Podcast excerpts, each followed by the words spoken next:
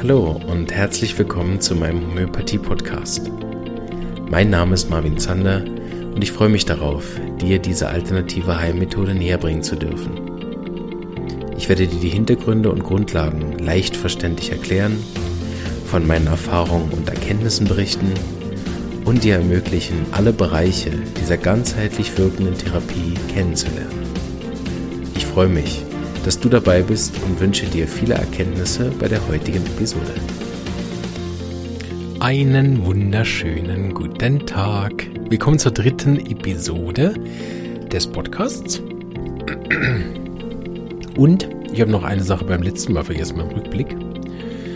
Äh, ich sehe nämlich auch ein neues Format, was ich gerne einführen würde, nämlich den FAQ oder AAM, Ask Me Anything. Nee, AMA. Genau, Ask Me Anything ähm, wo ihr wirklich auch Fragen stellen könnt. Das habe ich ja auch im Facebook in der Gruppe ein bisschen etablieren wollen. Da ist recht still aktuell. Da wissen die Leute offensichtlich alles. Das ist ja auch schön. Und wir haben auch schon wirklich viele Folgen im Podcast. Vielleicht gibt es ja auch nicht mehr so viele Fragen. Aber meine Patienten fragen mich immer ganz viele Sachen. Und da würde ich immer mal gern aus der Praxis sozusagen Fragen mitbringen. Aber wenn ihr natürlich auch welche habt, bitte lasst die mir zukommen. Inzwischen sollte die Website ja hoffentlich online sein. Ähm, und da gibt es dann auch einen Raum für das, wo man das eintragen kann auf der Website Wünsche oder eben auch Fragen. Die kommen dann direkt zu mir und dann kann ich im Podcast immer mal wieder sammeln und dann mache ich so eine FAQ oder AMA Fragerunde, wo ich Fragen beantworte. Da habe ich heute ein paar gesammelt aus der Gruppe, aus dem Chat und aus der Praxis, die mich so gefragt worden sind und bin gespannt, wie das Format euch gefällt. Ähm, ja, und bin mal gespannt, wie es mir so ist, wenn ich die Fragen beantworte, ohne dass jemand vor mir sitzt. Normalerweise ist ja da ein Mensch dazu.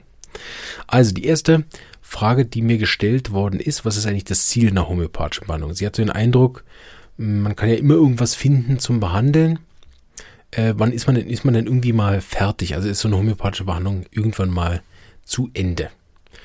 Ja, also das, äh, die lustige kurze Antwort ist ja selbstverständlich ist die irgendwann mal zu Ende, diese, äh, äh die, die Behandlung, wenn der Patient tot ist. Nein, Marvin. Ähm, und äh, außerdem natürlich auch, wenn er gesund ist. Ja, also das Ende ist eigentlich ähm, sozusagen selbst reden, wenn der Patient tatsächlich sich gesund fühlt. Das ist allerdings natürlich sehr individuell und auch in manchen Fällen ja auch gar nicht mehr möglich, weil da vielleicht auch Sachen schwerer kaputt sind oder weil es eine sehr, sehr starke chronische destruktive Erkrankung gibt oder weil äh, ein Organ zerstört ist, was jetzt mit Medikamenten am Leben erhalten worden ist. Oder auch, wenn wir im psychischen Bereich sind, ist natürlich die Homöopathie auch nicht dafür gemacht, dass man Leute, die in einer, in einer Lebenssituation drinstecken, ähm, dass die jetzt dann keine Probleme mehr haben mit dieser schwierigen Lebenssituation. Also das Leben als solches geht ja auch weiter. Genau, so müsste man eigentlich die Grundfrage stellen, was ist Homöopathie überhaupt für eine Therapie oder ist das eine kurative Therapie, wo es darum geht, Symptome wegzumachen? Na, ich habe jetzt äh, ein Kind daheim mit schlechter Laune, machen Sie das weg. Na, darf man natürlich als Homöopath nicht fragen, das Kind? Na? Nein, sie meint natürlich die schlechte Laune des Kindes. Ne? Und dann äh, gerade im Gemütsbereich stellen sich dann natürlich ganz, ganz viele Fragen, was ist da das Ziel von Homöopathie? Ne? Ist das Ziel, Kinder so lange zu behandeln, bis die Mama sich darüber nicht mehr beschwert? Ne? Oder ist das Ziel der Behandlung, dass der Kind sich nicht mehr über die Mutter beschwert? Also was ist das Ziel von der, von der Behandlung, wenn es um äh, Stimmungsschwankungen, Pubertätsprobleme und so weiter gibt? Ne? Da habe ich natürlich eine ganz klare Meinung zu und auch einen Haufen Erfahrung. Aber ich kann versuchen, das so zu beantworten. Es gibt in der Homöopathie einfach wie, sagen wir mal, drei verschiedene Arten der Behandlung. Akut, superakut und chronisch. Und dann, Klammer auf, unter den chronischen natürlich die chronisch rezidivieren, also die, die äh, immer wieder krank mit demselben, also immer wieder Mittelohrentzündung, ist auch chronisch. Oder die angeborenen chronischen Beschwerden. Ne, und dann gibt es noch palliativ und terminal, also die nur begleitend sind oder wo man in den Tod mitbetreut. Ne. In vielerlei Fällen ist die Homöopathie eine begleitende Therapie, weil sie die Selbstheilungskraft steigert, nicht mehr und auch nicht weniger. Das ist in vielen Fällen und die Geheilten unter uns oder die, die mit Homöopathie schon wirklich viel, viel erreicht haben, wissen, was ich meine. Die Selbstheilungskraft zu steigern ist immens. Ne, was da alles möglich ist, teilweise bis zu Wunderheilungen, ähm, die vielleicht der eine oder andere sogar schon bei sich selber auch erlebt hat. Ne, wie zack, und dann ist es weg. Ne, oder mit dem Kind genommen, zack, fertig. Ne, oder sehr starken Verletzungen mit Arnika und es schwillt nicht mal an und so weiter. Ähm, so im Akuten finde ich, ist es am klarsten. Ne? Wenn man da sagt, wann ist das Ziel der homöopathischen Behandlung, ist im Akuten ganz klar, dass der akute, äh, die akute Beschwerde weg ist. Ne? Bei Corona oder den Post-Covid-Situationen ist ganz klar, da müssen die Symptome frei sein. Bei Ohrenschmerz kann man auch nicht sagen, yay, wir haben ja 20% Verbesserung gemacht, die Ohrenschmerzen sind ja viel besser. ne? Dann muss das weg. Punkt. So. Das ist schon ganz anders bei akuten Symptomen des Gemüts. Ne? Meine Katze ist gestorben, ich bin traurig, geben Sie mir was. Das braucht schon viel Klarheit darüber, ist die krank, die Frau? Ist Trauer eine Krankheit? Ne? Genauso könnte man dann fragen, ja, mein Chef ärgert mich im Geschäft, ich bin mega wütend. Ne? Ist die Frage, ist diese Wut eine Krankheit? Ja, ich bin durch die Prüfung gefallen, ich habe jetzt Selbstvertrauen, Mangel und Angst, dass ich die nächste Prüfung nicht schaffe. Ist das eine Krankheit? Braucht es dort eine Steigerung der Selbstheilungskräfte. Und ganz schwierig wird es dann in Phasen wie Zahnung, eine beliebte Phase, wo die Leute ihre Kinder mit Komplex, Komplexarzneien füttern, ne, Zahnungskügelchen. Wobei Zahnung gar keine Krankheit ist, ne, so ein Entwicklungsschritt. Ähnlich wie Wachstumsschmerzen, Schwangerschaft oder Menopause sind auch keine Krankheiten. Das heißt nicht, dass man da nicht Beschwerden hat, aber es ist nicht äh, eine Krankheit, ne? im Sinne von, uh, da ist aber die Selbstheilungskraft aus dem Gleichgewicht und jetzt wachsen mir plötzlich Brüste. Gut, als Mann wäre das ein Problem, ne? Dann wäre es tatsächlich eine Krankheit, aber als Frau ist es ja keine Krankheit, egal wie viele Beschwerden man da hat. Oder ich blute, ich blute, ne? Ist als Frau in der Pubertät bei der ersten Mens keine Krankheit. Wenn die Blutung aber so stark ist, dass sie erbricht und Durchfall hat und was nicht was alles für Symptome hat, massive Schmerzen und drei Tage halb im Koma liegt, dann hat sie eindeutig Beschwerden. Aber es ist nicht in dem Sinne eine Krankheit, außer man findet nachher was. So sehr schwierig, sich dort äh, durch den Dschungel zu finden, wann ist es überhaupt eine Krankheit, wann nicht. Die Homöopathie kann in beiden Fällen angewendet werden und wird es natürlich auch. Ne? Also das heißt nicht nur, man sagt, ja, wissen Sie, Sie haben halt eine sehr starke Menstruation, Pech für Sie, ne? sondern dann braucht es aber eine ganz andere Therapie. Dann darf man auf gar keinen Fall ein Blutungsmittel geben oder Kolozint wegen der Krämpfe. Ne? Da braucht das eine ganz tiefe chronische konstitutionelle äh, Therapie, die dann eben begleitend und kurativ wirkt, äh, je nachdem über Monate.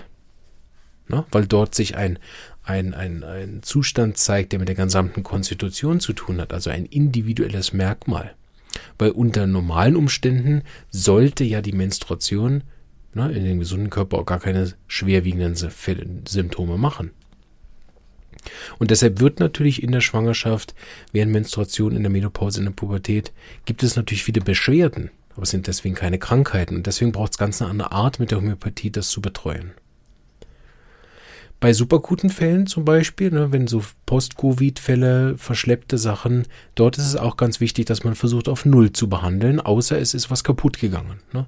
Supergute Fälle können ja auch manchmal sein, dass ein Organ sich nicht wieder rehabilitiert, weil es wirklich kaputt gegangen ist über die Krankheit. Ne. Die Syphilis hat irgendwas gefressen und dann wird, wird aus der Begleitung eine Palliation.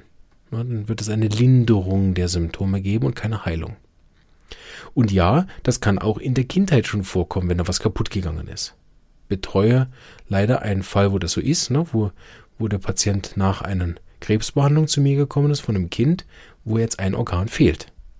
Ne, und das ist natürlich nicht zu reparieren mit der Homöopathie, weil man immer sagt, ja, aber die Kinder, die reagieren ja so gut auf Homöopathie, die, da kann man ja noch alles heilen, bei den Erwachsenen geht es ja nicht mehr. Da ist genauso ein Palliativfall ab dem Moment. Ne? Gut, wie, wie ihr merkt, wir könnten jetzt noch eine halbe Stunde darüber reden, weil es gibt viele Aspekte, die man da auch ganz im Detail besprechen könnte. Ich versuche nochmal, das ein bisschen rund zu kriegen jetzt nach zehn Minuten. Also was ist das Ziel einer homöopathischen Behandlung? Das hängt ganz davon ab, was der Patient hat. Ne? Bei körperlichen Beschwerden ist grundsätzlich das Ziel, immer auf Null zu kommen, wenn das überhaupt möglich ist. Alles, was potenziell selbst heilen kann, also von der medizinischen Betrachtungsweise her heilen kann, sollte mit der Homöopathie auf Null zu bringen sein. Mal grundsätzlich. Ne? In echt Im echten Leben merkt man, dass das viel schwieriger ist, weil das Leben dieses Patienten weitergeht. Und wenn man seine tiefliegenden Probleme nicht lösen kann oder er sie nicht löst, Beispiel, er leidet unter schweren Magen-Darm- und Leberbeschwerden, isst aber den ganzen Tag äh, Burger und trinkt dabei Rotwein, ne, dann wird es schwierig. Ne? Dann kann ich noch so viel Homöopathie geben, weil ich steigere ja, ich wiederhole, nur die Selbstheilungskraft. Und wenn der Patient aktiv oder das Leben des Patienten aktiv gegen die Lebenskraft arbeitet, dann haben wir einen permanenten, wie so ein, wie so ein äh, Kampf. Ne? Wir haben dann, ja, also vielleicht nicht das beste Beispiel, aber ihr wisst, was ich meine. Na, also die, die Lebenskraft und die Energie der Homöopathie arbeiten gegen den krankmachenden Teil des äh, aktuellen Lebens des Patienten. Ne, dann wäre es zum Beispiel so, wenn, wenn er jetzt hochtuberkular wäre und er, er sich destruktiv äh, sagt, das ist mir irgendwie egal, ich esse, was ich will, dann würde der clevere Homöopath zum Beispiel nicht die Leber behandeln oder den Darm, ne, sondern würde der clevere Homöopath auf das destruktive Element eingehen, warum der Mensch sich selber zerstört. Und zack, ist zwar in dem Fall, bei einem anderen zum Beispiel, der gesagt, ja, also mein Kollege war hier, wissen Sie, der hatte meinen Darmbeschwerden und bei dem, dem haben sie ein Mittel gegeben, dann war das besser. Ich bin jetzt hier schon drei Monate und ich habe ganz wenig Verbesserungen. Ne, dann ist es durchaus richtig, ne, weil ich habe bei demjenigen gar nicht angefangen, Leber und Darm zu behandeln, sondern bei ihm muss ich die angeborene tuberkulare Thematik, die schon sein Vater und sein Großvater hatten, behandeln. Und das, wenn er Glück hat, wird nach Jahren besser. Ne, weil wir dort eine ganz, ganz tief liegende äh, Familientradition ändern wollen, dass wir auf der miasmatischen Ebene arbeiten. Hoffe, das ist ein bisschen klar geworden, was ich versuche zu sagen. Wir haben also Je nachdem, was der Patient hat, haben wir eine akute Begleitung, eine superakute oder eine chronische. Und die Begleitung ist im Prinzip dann beendet, wenn entweder alle Symptome weg sind, die der Patient weghaben wollte, oder die Be Begleitung ist sozusagen dann zu Ende, wenn der Patient sagt, er braucht jetzt keine weitere Begleitung mehr. Ich habe das auch mit Patienten, die, wenn die Beschwerden, die chronischen zum Beispiel einfach 80 Prozent, 90 Prozent besser sind, dass sie jetzt nicht weiter therapieren wollen. Dann ist sie natürlich auch beendet. So andersrum könnte man auch sagen, die homöopathische Behandlung ist dann beendet, wenn der Patient nicht mehr kommen möchte. Solange der Patient kommen möchte, setzt sich die homöopathische Behandlung nämlich auch fort, weil, auch das nochmal ein guter Flashback auf eine der letzten Folgen, die homöopathische Behandlung besteht ja nicht nur aus Globuli. Die homöopathische Behandlung besteht ja auch darin, den Patienten zu begleiten. Und gerade mir als Therapeut ist es sehr, sehr wichtig. Ich bin jemand, Klammer auf, ich bin so jemand, ne? mit dem kann man durch dick und dünn gehen, oder? Wenn ich nicht äh, ab und zu Schlaf bräuchte, könnte man mich auch nachts um zwei anrufen und sagen, Marvin, ich brauche deine Hilfe und ich wäre da. Ja, da muss man immer auch selber aufpassen, wenn man so ein Typ ist, dass man das ja nicht anbietet. Jetzt irgendjemand benutzt es und dann hat man plötzlich äh, keinen Schlaf mehr und die Frau auch nicht. Das gibt Ärger. Ähm, aber äh, dieses durch dick und dünn gehen ist natürlich etwas, was der Patient einfordern darf. Das darf man natürlich dem Patienten nicht aufdrängen. Gab auch in den ersten Jahren Patienten, wo ich das aufgedrängt habe, durfte ich auch lernen. Da muss er einfordern. Und dann kann er das sozusagen haben. Und dann ist die Begleitung von einem Menschen eine, eine ganzheitliche Begleitung. Ne? Ist ja schon vom Wort her, kann ja nicht nur aus Globuli bestehen. So kann es sein, dass der Fall irgendwann in eine Phase kommt, wo er gar keine Arzneimittel mehr braucht oder so. Trotzdem der Patient aber Begleitung benötigt. Und dann ist es ja immer noch eine homöopathische Begleitung, weil ich Homöopath bin. Gut. Die zweite Frage, die mir gekommen ist, die passte so ein bisschen dazu, deshalb habe ich diese äh, da reingeordnet. Da war nämlich die Frage, was kann ich überhaupt erwarten von homöopathischen Behandlung? Oder respektive, was ist überhaupt ein guter Verlauf? Und das ist so, da sind viele Antworten ähnlich, ne? Bei einem akuten Fallverlauf, wenn ich Magen-Darm-Schmerzen habe oder akute Verletzungen und ich habe ähm, pulsierende Schmerzen, die sind ganz schlimm mit Berührung und jeder Erschütterung. Besser Wärme und besser, wenn ich mich ganz ruhig hinlege und allein sein. Ne? Denn so ist Arnika das Mittel der Wahl. Und dann werden die, das, das, die Erwartung, dass die Symptome komplett verschwinden, vorausgesetzt die Verletzung ist unkompliziert heilbar. Also kein zertrümmerter Bruch oder sowas. Was kann ich erwarten von der psychischen Thematik? Ne? Ist genauso die Frage, das ist sehr, sehr individuell. Also ich habe Panikattacken, die sind nach einer Arznei weg. Ich habe Panikattacken, die kommen immer wieder. Ne? Es gibt, die müssen dann einmal im Jahr kommen und eine Arznei holen, wenn sie wieder leicht kommt. Ich habe Burnout-Fälle, die sind nach einer Arznei weg. Ich habe Burnout-Fälle, die brauchen jahrelange Begleitung, bis sie raus sind. Und das heißt nicht, dass der Homöopath sich dort dann chronisch in den Mittel irrt bei dem einen Patienten oder beim anderen. Das hat einfach das Individualitätsgesetz, dem ist es egal, ob der Homöopath sich Mühe gibt oder ob der Patient gern hätte, dass es schneller geht. Ne? Die Lebenskraft und die Individualität des Patienten sind eben auch im Fallverlauf individuell. So ist das immer wichtig, das anzuschauen. Und das mache ich viel mit meinen Patienten, dass ich zurückschaue auf die erste Anamnese. Das ist etwas, was vielen sehr viel Ruhe gibt. Ne, die, ich habe ja bei der ersten Anamnese schreibe ich dann auf, ne, Kopfschmerzen, Menstruation, Schlafbeschwerden, tausend Gemütssymptome, Ängste, Hautbeschwerden, was nicht was alles, ne? Und so nach einem Jahr oder zwei, wenn ich merke, der Patient wird auch ungeduldig, ne, dann gehe ich mit ihm den Zettel durch. Mhm. Wie ist denn Ihre Migräne eigentlich? Haben wir schon lange nicht mehr besprochen. Aha, ja, stimmt, die hatte ich ja auch noch. Ja, die hatte ich ewig nicht mehr. Mhm. Ja, aber wissen Sie wegen der Haut, ja, wir kommen gleich zur Haut. Moment. Ich muss das nur kurz ihr fertig machen, dass das alles nachher sauber auf der Karte steht. Wie ist es denn mit Ihrem Schlafstörung? Sie hatten immer Einschlafstörung und Durchschlafstörung. Das hatte ich? Ja, immer um drei erwachen. Ah ja, stimmt. Ja, das nicht mehr. Aber wegen der Haut, das, ja, wir kommen gleich zur Haut, kein Problem. Einen Moment noch bitte. Dann hätten Sie immer wieder Menstruationsbeschwerden gehabt, vor allem diese Weinerlichkeit vor den Menstruationen. Wie ist das?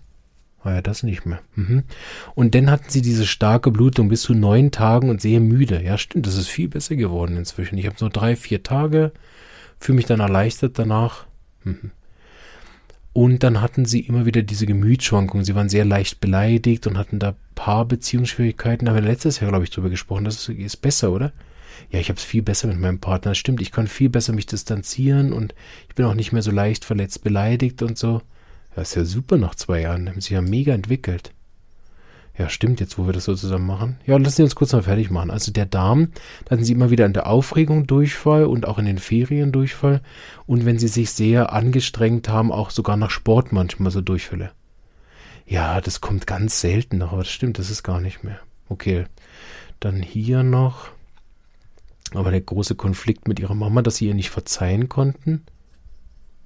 Ah ja, das hatte ich auch noch, das habe ich ganz vergessen. Ja, das ist viel besser. Gerade letztens haben wir so, und dann geht die Anamnese weiter und die Frau hat ganz vergessen, dass sie immer noch über Haut, über ihre Hautbeschwerden klagen wollte. Natürlich, es gibt dann Patienten, oder? Die, die sind dann zwei Jahre bei ihnen und dann gehen sie zu einem anderen und sagen, ja, mein Homöopath konnte mir extrem gut helfen, aber wissen Sie, bei der Haut, da konnte er nicht mehr weitermachen. Das ist auch völlig in Ordnung, ne? Nicht als Kritik verstehen oder als Wertung. Ich verstehe das ja, dass man seine Symptome loswerden will, aber in einem, in einem höheren Kontext ist das oft auch so, dass wir ähm, verstehen dürfen, dass bei der Homöopathie ist es nicht so, dass wir Symptome wegmachen. Ne? Wir töten auch keine Bakterien oder killen irgendwelche Viren. Wir bauen auch keinen Schutz auf oder irgendwas. Ne? Wir stärken die in dem Menschen individuell vorkommende in ihm immanente Lebenskraft, die dort vorhanden ist, und zwar genauso wie der Patient ist. Und jede Lebenskraft ist genauso einzigartig wie nachher äh, der Mensch. Ne?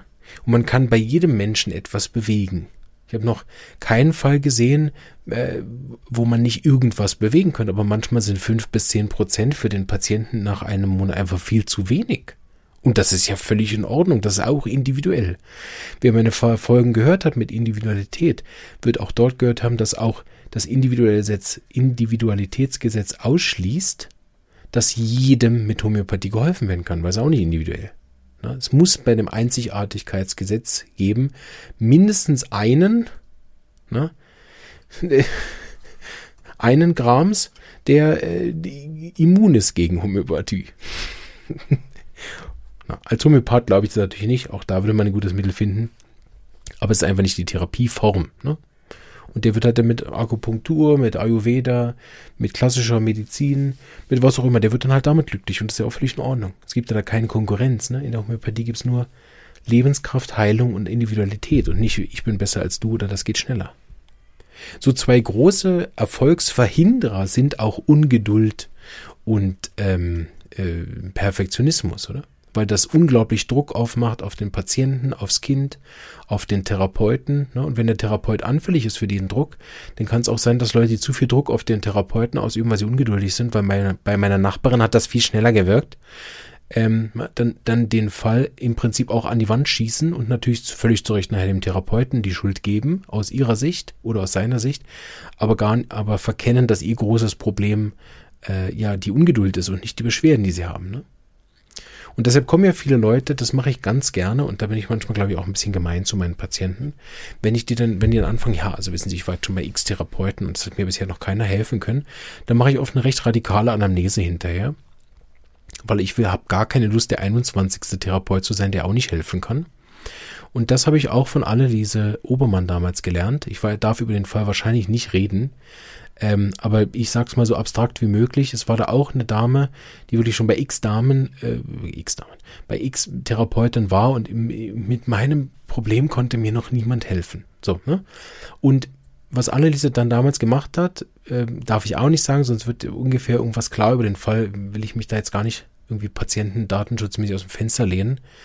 Ähm, auf jeden Fall hat sie was gemacht, eine Technik angewandt, eine sehr provokative Technik. Und ich habe glücklicherweise die Anamnese als Folge gesehen, also die Kontrolle gesehen und die Dame war, hat gesagt, also ich war ja am Anfang schon wirklich verstört, was sie mit mir gemacht haben. Aber es war das erste Mal, dass mir das jemand gesagt hat und ich muss ehrlich zu Ihnen sein, das hat wirklich geholfen. Das erste Mal habe ich mich auf einer ganz tiefen Ebene verstanden gefühlt und ich weiß von Anneliese, dass die Person wirklich von dem Thema auch komplett losgekommen ist und frei ist heute von den Symptomen. Also, na, das habe ich mir auch so ein bisschen abgeguckt, dann nicht der x-te Kummerkasten zu sein für jemanden, der von vornherein schon weiß, dass ihm eh keiner helfen kann. Weil der ist die Krankheit natürlich auf einer ganz, ganz anderen Ebene, als der Patient meint. Und da macht es gar keinen Sinn, seine Symptome zu behandeln. Gut, jetzt sind wir tief in den Kaninchenbau reingekommen mit x tausend Ausnahmen. Was kann ich erwarten von Homöopathie? Auf in einem Satz, dass sie meine Lebenskraft steigert und zwar auf allen Ebenen geistig, emotional, und physisch. Also körperliche Kraft wird mehr, die geistige Kraft wird mehr und die emotionale Kraft und Stabilität wird mehr. Und irgendwas davon wird mit der korrekten Arznei passieren.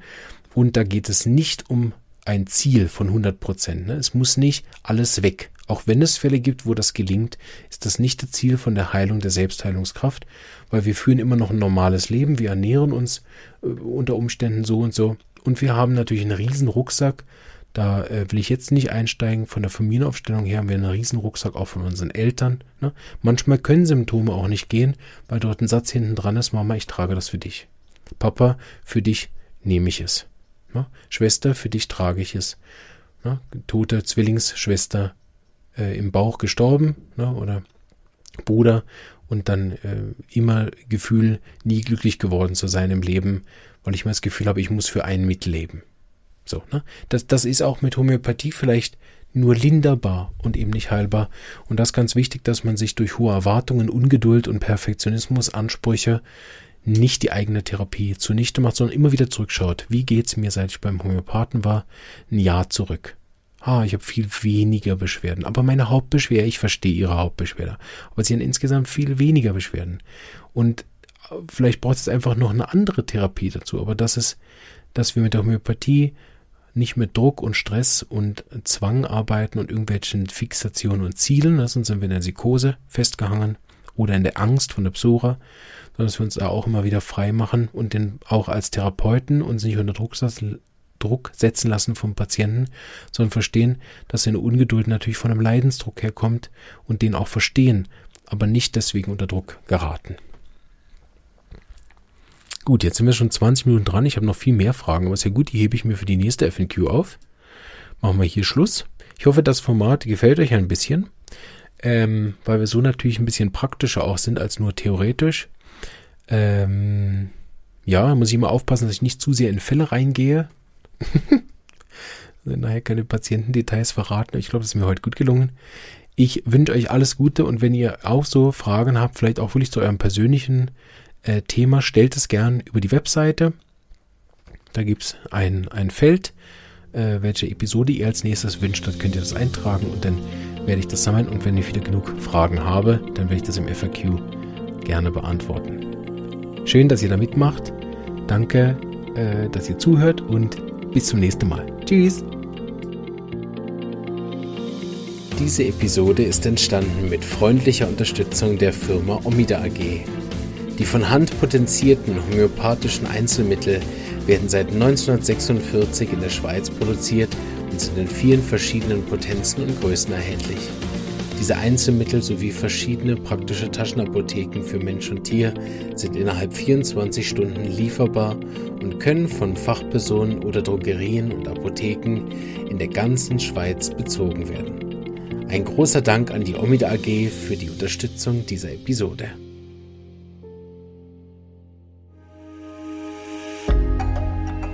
Wenn dir diese Episode gefallen hat und du den Podcast auch unterstützen möchtest, freue ich mich, wenn du ihn persönlich weiterempfiehlst und so auch anderen ermöglicht, sich über diese wunderbare Heilmethode kostenlos zu informieren. Außerdem kannst du jederzeit als Interviewpartnerin oder Gastrednerin deine Erfahrungen als Patientin oder Therapeutin in den Podcast mit einbringen. Oder deine Wunschthemen an mich schicken, damit es auch über dein Thema bald eine Episode gibt. Es würde mich auch wahnsinnig freuen, wenn du den Podcast finanziell unterstützen würdest. Zum Beispiel ab einem Euro oder einen Schweizer Frank pro Monat auf Patreon oder via PayPal.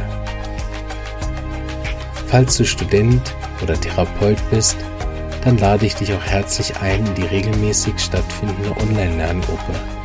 Dort kannst du tiefgehende Fachfragen zum Thema Homöopathie mit mir und anderen Therapeuten besprechen und bekommst praktische Hilfe zu deinen Fällen in der Praxis. Jetzt wünsche ich dir noch einen schönen Tag und eine starke Lebenskraft. Bis bald.